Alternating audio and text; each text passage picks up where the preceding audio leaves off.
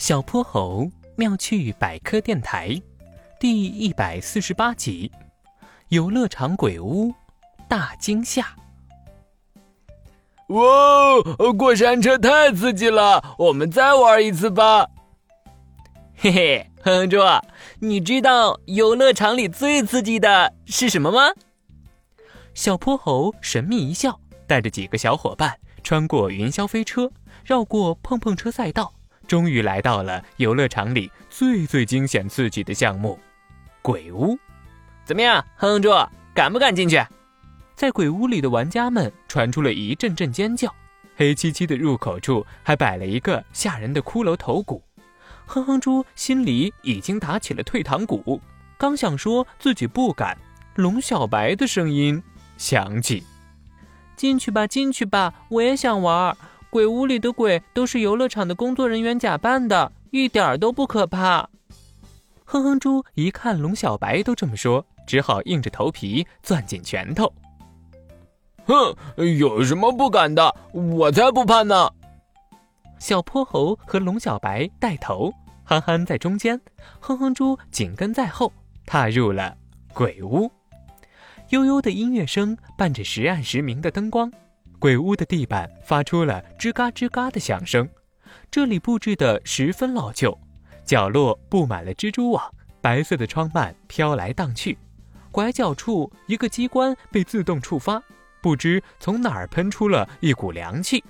龙小白打了个寒颤，好，好冷，冷得我手上都起了好多小疙瘩。这是鸡皮疙瘩。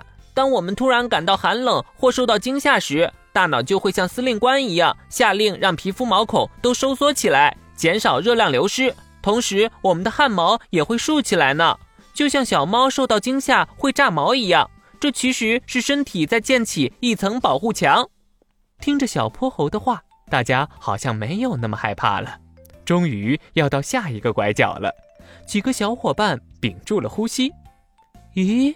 然而并没有鬼突然跑出来吓人。大家不知道的是，这时穿着白色衣服的鬼已经从大家身后飘了出来，轻轻拍了拍躲在队伍最后的哼哼猪。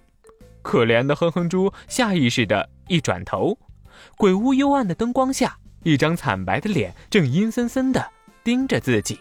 哼哼猪吓得浑身一激灵，妈妈呀！哼哼猪拔腿就跑。小泼猴和龙小白和马憨憨也立刻追了上去，大家终于跑出了鬼屋。哈哈哈！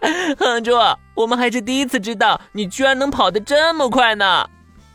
哼哼猪不好意思的背起了手，因为鬼屋里的大惊吓，他的手臂上呀也起了好多鸡皮疙瘩。小泼猴妙趣百科，一天一个小知识。